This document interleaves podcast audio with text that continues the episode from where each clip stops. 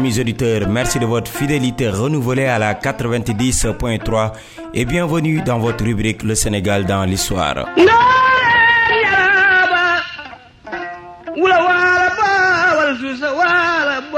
Migi Maram est devant ce micro pour la présentation de ce rendez-vous. Dans ce numéro, David Diop est à l'honneur. Ce poète sénégalais et professeur de lettres classiques Papa Lunsar a perdu à 8 ans son père. Une épreuve difficile pour celui qui a passé presque toute son enfance au pays de la Teranga. Il est né à Bordeaux dans la Gironde en France en 1927. Sa mère, Maria Mandesibel, est d'origine camerounaise et son père, Mamoudou Yande Diop, est un ancien tirailleur sénégalais. David Mandessi Diop passe une bonne partie de son enfance au Sénégal. Oui, le poète est venu plusieurs fois dans son pays, contrairement à ce que l'on raconte. D'ailleurs, il est scolarisé au jardin d'enfants du cours secondaire de la rue Thiers, qui est maintenant devenu rue Assandoy.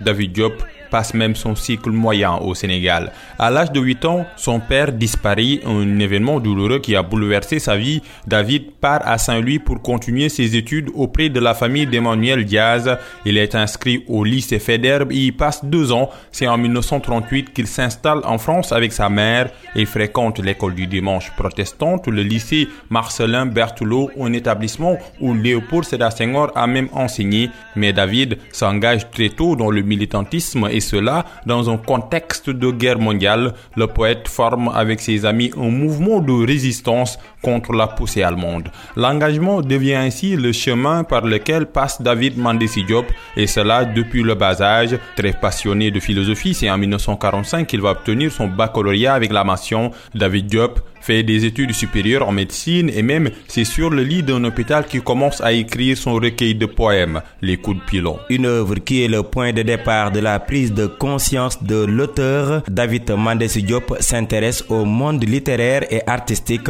Il s'inspire de son idole qui est aussi poète Léopold Sédar Senghor. Il fréquente les précurseurs du mouvement de la négritude et finit par être un de ses porte-voix, Papa Lunsar. Léopold Sédar Senghor et son oncle, Aliou Diop, le fondateur de Présence africaine et son beau-père, il s'abreuve alors dans la source familiale afin de se lancer dans la littérature. Il fréquente Jean-Paul Sartre, Théodore Monod, Bernard Dadier ou encore Léon Gontran Damas. Son écriture devient alors forcément militante et participe à la prise de conscience des peuples noirs. Ses œuvres sont écrites pour contester un ordre colonial qui a atteint ses limites surtout après les deux guerres mondiales. L'écrivain est aussi engagé dans le monde politique. Il fait partie de ceux qui ont répondu à l'appel du Parti africain de l'indépendance en Guinée après que Sékou Touré a proféré un nom à la France en 1958. Mais la grande faucheuse l'emporte le 29 août 1960 sur le chemin du retour au Sénégal.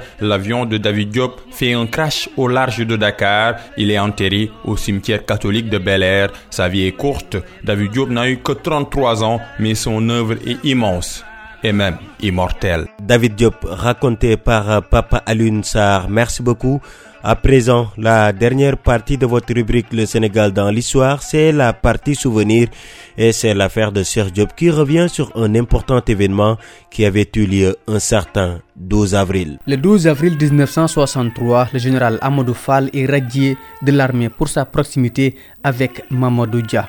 Considéré comme l'époque la plus sombre de l'histoire politique du Sénégal, les événements de décembre 1962 ont fortement marqué la mémoire collective. Ils feront tomber des personnalités politiques de premier rang au premier chef, le président Mamadou Dia. Après la neutralisation de ce dernier, tous ses proches collaborateurs subiront le sabre de son rival, Léopold Sédar Senghor. C'est ainsi que le général Amadou Fall sera radié des cadres de l'armée le 12 avril 1963. À l'image des ministres Valdio Ndiaye, Joseph Ambaye, Ibrahim Assar, Alioune Tal, beaucoup de grands noms proches de Senghor passeront à la trappe de la justice des vainqueurs après les événements du 18 décembre 1962. Premier patron de l'armée du Sénégal, le général Amadou Fall était en fonction depuis l'éclatement de la Fédération du Mali le 20 août 1960. C'est grâce à lui que d'importantes personnalités seront recrutées dans l'armée, dont le général Mamadou Mansour Sek, chef d'état-major des forces armées. Le général Amadou Fall était connu pour sa proximité avec le président Mamadou Dia. Cette position va provoquer sa chute puisqu'un décret signé le 12 avril 1963 par le président Senghor